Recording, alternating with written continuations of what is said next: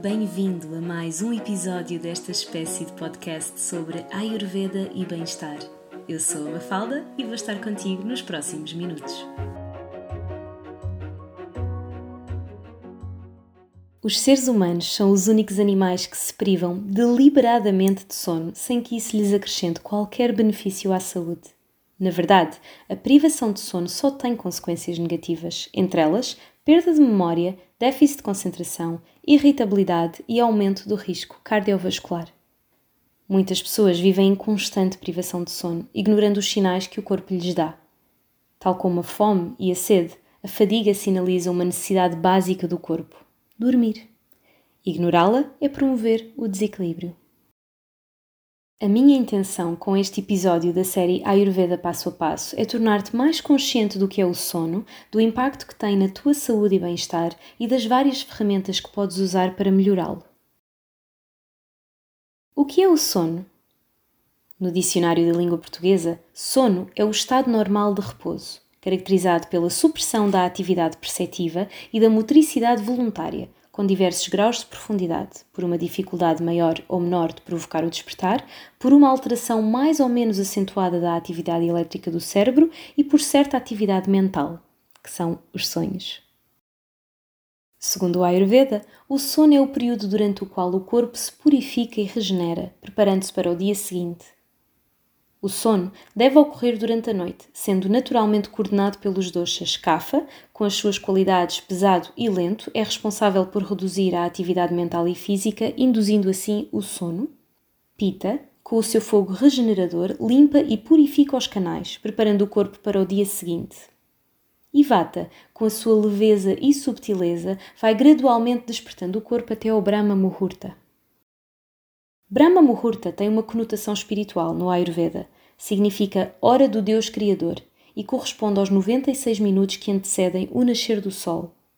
Citando o tratado clássico Ashtanga Hridayam, uma pessoa saudável que deseja proteger a sua saúde deve levantar-se da cama no Brahma Muhurta.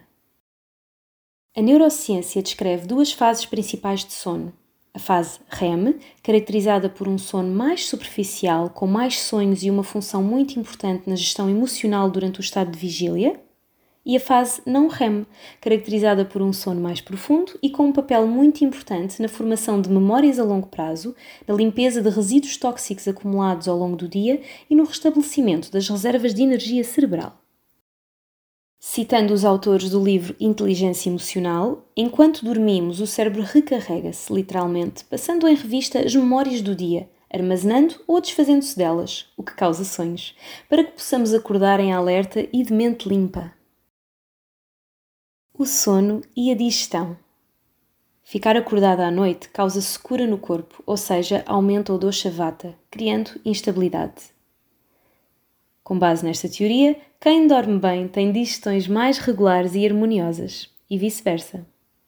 Do mundo científico tem chegado informação relevante no que respeita à relação entre o sono e a digestão, mais concretamente o apetite.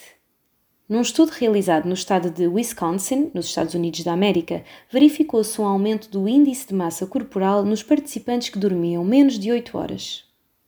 A análise serológica das hormonas leptina e grelina permitiu concluir que quem dorme pouco apresenta um déficit na produção de leptina, que é a hormona da saciedade, e um aumento na produção de grelina, que é a hormona da fome. Penso que poderíamos reescrever o provérbio português boca aberta ou sono ou fome certa para boca aberta é sono e fome certa. O significado dos sonhos. Segundo o Ayurveda, os sonhos podem dar-nos indicações relativamente aos doshas, ajudando a perceber a sua predominância no nosso corpo. Sonhos assustadores, com episódios de voo, saltos, corrida e perseguições, podem indicar predominância do dosha vata. Sonhos fogosos, com raiva, violência, guerra e episódios de provação, podem indicar predominância do dosha pita. Sonhos românticos, envolvendo água, rios, oceanos e lagos, podem indicar predominância do dosha kapha. Como deves imaginar, não há muitos cientistas a atribuir um significado ao conteúdo dos sonhos. No que respeita à sua função, há várias teorias. Entre elas, o processamento das emoções, ou seja, os sonhos são uma oportunidade de ensaiar sentimentos em contextos fictícios para o cérebro aprender a gerir as emoções. Construção de memórias, ou seja, sonhar é uma forma de fortalecer a memória e de evocar informação. Manutenção cerebral, sendo que neste caso o sonho é o momento em que o cérebro descarta informações errôneas ou desnecessárias. Reprodução instantânea, ou seja, o sonho é uma reprodução distorcida do dia a dia em que os eventos recentes são reanalisados. E por fim, a teoria de que os sonhos são atividade cerebral incidental, ou seja, sonhar é parte do sono normal e não tem propósito ou significado específico. Gadgets para monitorização do sono relógios, anéis, apps para o telemóvel, atualmente existe uma panóplia de gadgets que prometem monitorizar o sono de quem os utiliza. Será verdade? A única forma de fazer uma monitorização precisa do sono é através da polissonografia.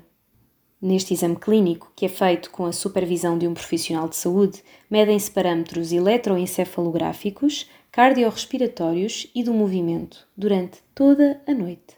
Os relatórios obtidos através dos gadgets modernos não têm nem de perto nem de longe a profundidade e a fiabilidade de uma polissonografia.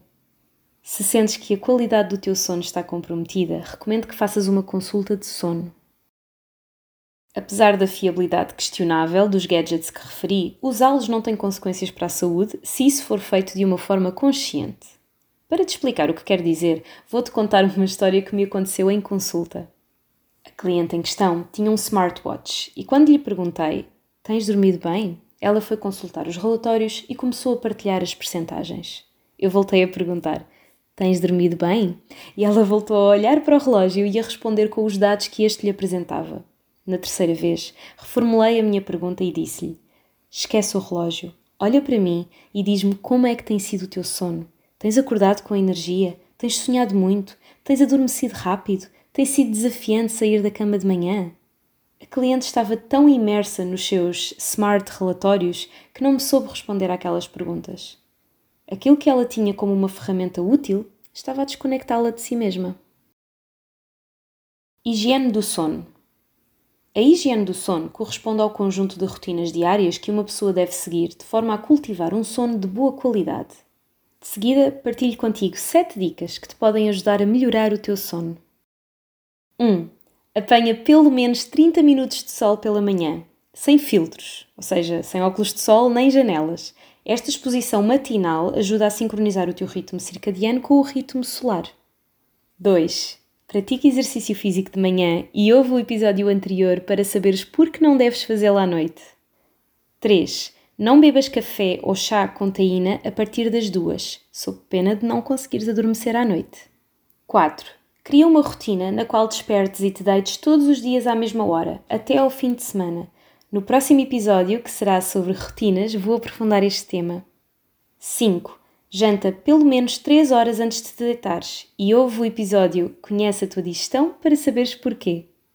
6. Se tens dificuldade em fazer a transição do dia para a noite, experimenta tomar um duche quente e arranjar uma atividade calma que possas fazer antes de te deitares, tal como ler, meditar ou alongar o corpo.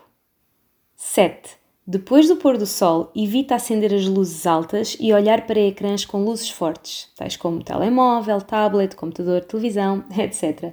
Cria um ambiente calmo e relaxado em casa, propício à produção de melatonina. Diferentes pessoas podem ter de adotar estratégias diferentes, especialmente quem trabalha por turnos. Começa por observar o teu sono, questionar o que podes melhorar e dar tempo ao teu corpo para entrar na nova rotina. Se gostaste deste conteúdo, tenho a certeza de que vais adorar o curso Ayurveda Online. Já podes reservar a tua vaga na próxima edição. As aulas começam no dia 15 de janeiro de 2023 e na descrição deste episódio deixo-te o link direto para o formulário de inscrição. Muito obrigada por estares aqui. Se gostaste deste episódio, subscreve a minha Friends Letter para não perderes os próximos.